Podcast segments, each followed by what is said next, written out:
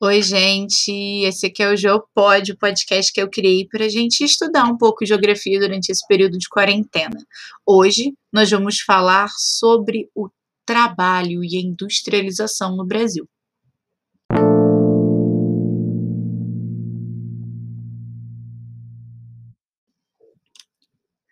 O produto interno bruto, PIB, é a soma dos bens e serviços produzidos em um país no período de um ano. Em geral, seu valor é expresso em dólares, mas pode ser expresso na moeda nacional. Até o início do século XX, o Brasil ainda não havia se industrializado. Em 1889, de cada mil brasileiros, somente quatro trabalhavam em indústrias. Os outros ficavam mais no serviço agrário, ok? No campo, no arado. E esses quatro dedicavam-se principalmente à produção de bens de consumo não duráveis, como tecidos calçados, alimentos, etc. Tecidos, vírgula, calçados, alimentos, etc. E foi somente a partir da década de 30 que o Brasil intensificou a sua industrialização, então cresceu na industrialização. Isso tem muito a ver lá com o que o Fábio ensina para vocês em história, com o governo Vargas e o nacionalismo, ok? Por essa razão, o Brasil foi chamado de país de industrialização tardia, se comparado com a Inglaterra, França e Estados Unidos. Desde o início, a industrialização do Brasil concentrou-se na região sudeste, principalmente nas regiões metropolitanas do Rio e de São Paulo, Rio de Janeiro e São Paulo. Contudo, a partir da década de 50, intensificou-se na implantação de indústrias ao longo dos eixos rodoviários, ou seja, das BRs. E a instalação de indústrias nesses eixos rodoviários mostra a desconcentração industrial em relação à região metropolitana de São Paulo. Entretanto, esse processo vem ocorrendo também em âmbito nacional. Assim, há um declínio relativo na atividade industrial do estado de São Paulo e da região sudeste como um todo. Em outras palavras, a gente pode dizer que a industrialização do estado de São Paulo e da região sudeste está crescendo num ritmo mais lento do que o de outros estados e regiões do Brasil. E para você, no município onde você mora, onde a gente mora, no caso em Petrópolis, existem indústrias você sabe que produtos são fabricados nelas? Você sabe o que é infraestrutura? Durante o regime militar, instituíram-se diversas políticas de industrialização e planos econômicos de desenvolvimento dirigidos à desconcentração industrial no país. Foram realizados investimentos em infraestrutura essenciais para a criação de polos industriais.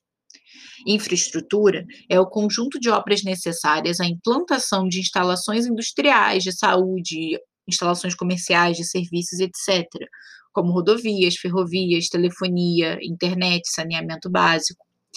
Os altos custos produtivos resultantes de um conjunto de fatores como congestionamento, trânsito, impostos e salários mais altos levou ao longo das décadas a região Sudeste, sobretudo São Paulo e Rio de Janeiro, a perderem vantagens para a produção industrial para outros estados e regiões do Brasil. Esses outros estados, outras regiões, a gente pode lembrar muito da região norte, lá do Polo de Tecnologia de Manaus, por exemplo, ou do sul do país, que eles começaram a atrair as empresas oferecendo essas facilidades fiscais e essa infraestrutura. Bom, principalmente a partir da década de 90, a atração de indústrias para fora da região Sudeste aconteceu em razão da intensificação de vantagens fiscais oferecidas, como eu falei, por governos estaduais e municipais de outras regiões. E aí, pergunta: você sabe o que é incentivo fiscal? Bom, incentivo fiscal compreende a renúncia dos governos ao recebimento de parte dos impostos que deveriam ser recolhidos das empresas, em troca de que elas invistam em setores da economia.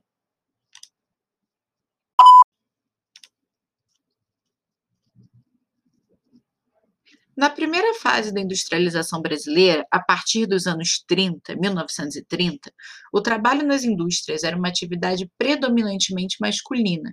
Os homens trabalhavam nos ramos mais pesados, como mecânica, metalurgia, siderurgia, etc.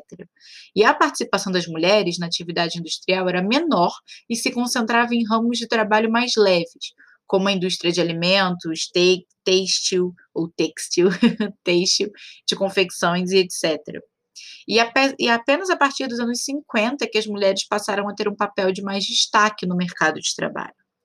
A participação das mulheres no mercado de trabalho só é maior que a dos homens em dois setores principais, que são a educação e serviços domésticos. Setores da indústria, construção, comércio, prestação de serviços e outros serviços gerais como alojamento, transporte, limpeza urbana e serviços pessoais, são atividades dominadas por homens. E essas informações, é importante a gente destacar, compreendem, em linhas gerais, homens e mulheres cis, ou seja, pessoas que se identificam biologicamente com o gênero que nasceram. É importante a gente considerar que a participação de pessoas trans, ou seja, pessoas que não se identificam com o gênero biológico com o qual nasceram, no mercado de trabalho, é menor.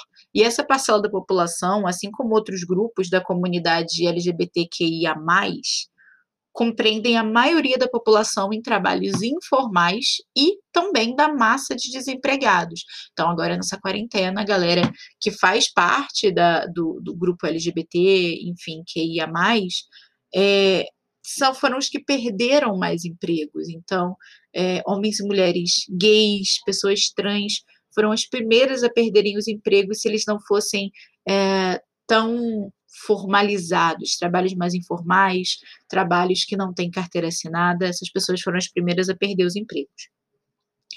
Apesar de a Constituição Federal estabelecer o princípio da igualdade entre os gêneros, homem e mulher, uh, o que ainda existe na prática é discriminação. Hoje eu estou bem, hein, gente? Então vamos lá, comecei de novo. Apesar de a Constituição Federal estabelecer o princípio de igualdade entre os gêneros homem e mulher, o que ainda existe na prática é discriminação contra o trabalho da mulher. O mesmo ocorre em relação aos negros, apesar de a nossa Constituição condenar o racismo. Também verificamos, em especial no Brasil, uma discriminação contra pessoas de ascendência indígena e da região Nordeste a gente pode verificar diferenças salariais entre trabalhadores negros e mulheres em relação aos trabalhadores homens e não negros, ou seja, homens caucasianos. Além de dificuldade de atenção a cargos de chefia nesses dois grupos. A capacidade de desempenhar os mais diversos trabalhos independe do sexo e da cor ou da etnia.